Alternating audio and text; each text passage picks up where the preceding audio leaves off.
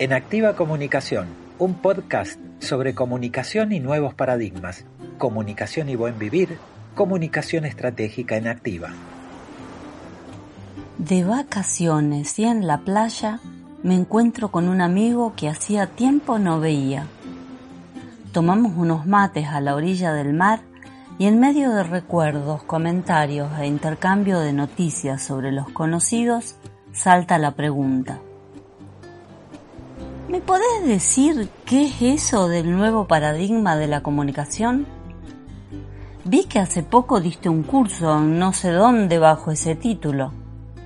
Probamos. Nos salió una disquisición, explicación breve y veraniega que conformó a mi amigo.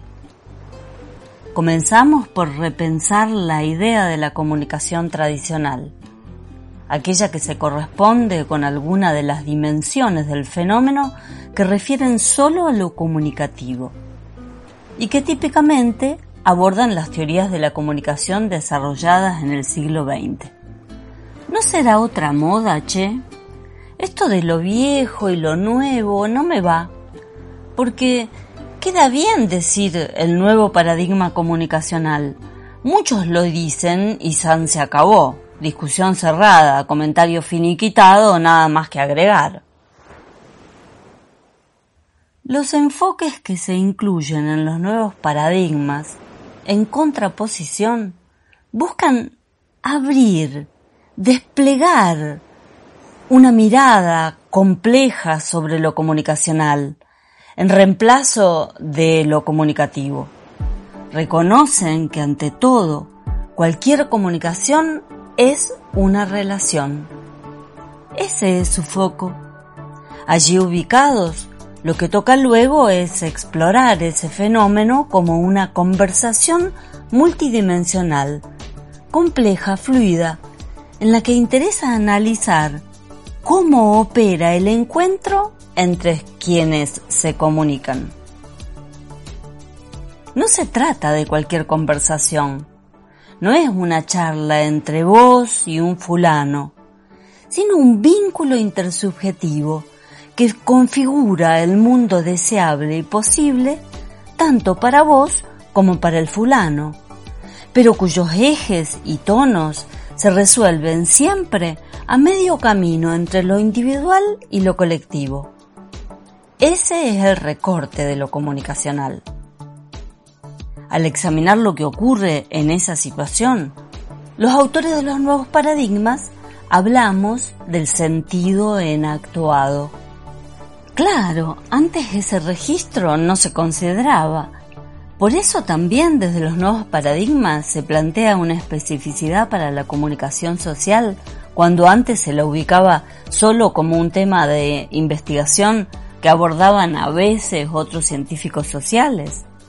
Entre mate y mate, pasamos a revisar la cuestión de qué hacemos hoy los comunicadores ubicados en los nuevos paradigmas. El asunto del recorte específicamente comunicacional requirió situar esta nueva comunicación que planteo con la teoría de la comunicación estratégica en activa y que abrazan y despliegan también otros teóricos e investigadores en el campo de estudios comunicacionales actuales.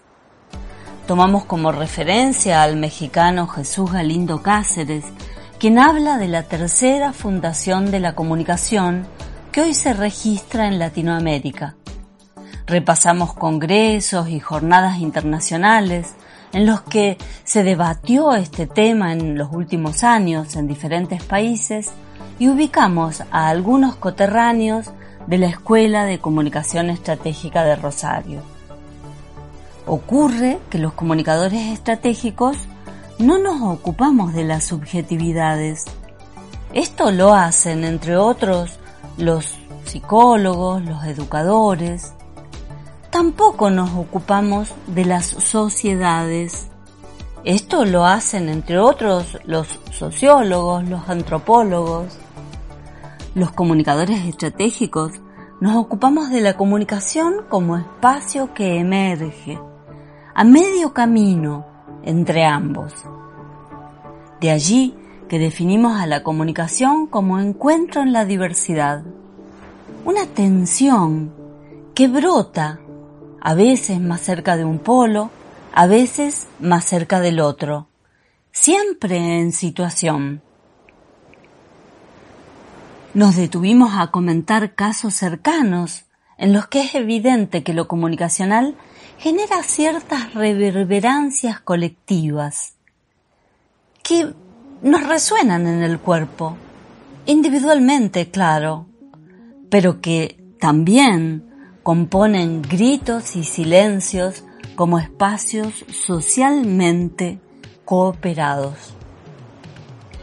En esa dirección pensamos que nuestro trabajo de comunicadores implica también una exploración de aquello que el lenguaje hace en otro lado, como dice Noé Trick, y, agrego yo, de aquello que hace más acá y más allá de las metáforas o aún de otros diversos dispositivos de la dominación.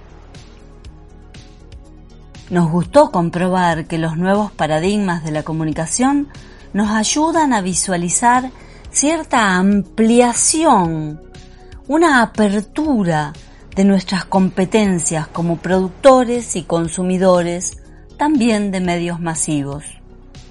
La comunicación desde los nuevos paradigmas es un eco, una sinergia individual-colectiva, una sintonía que incluye y a la vez excede lo simbólico porque lo rebasa.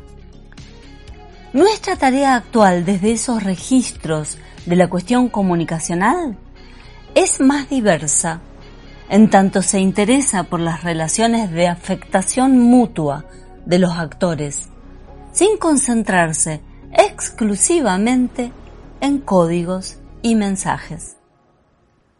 Se nos acabó el agua del termo y, como hacía calor, nos fuimos a nadar. Comunicación, la ciencia de la articulación. Nuestra web, sandramasoni.com.ar. El Facebook, Sandra Masoni Comunicación. Instagram, Sandra Masoni. YouTube, En Activa Comunicación.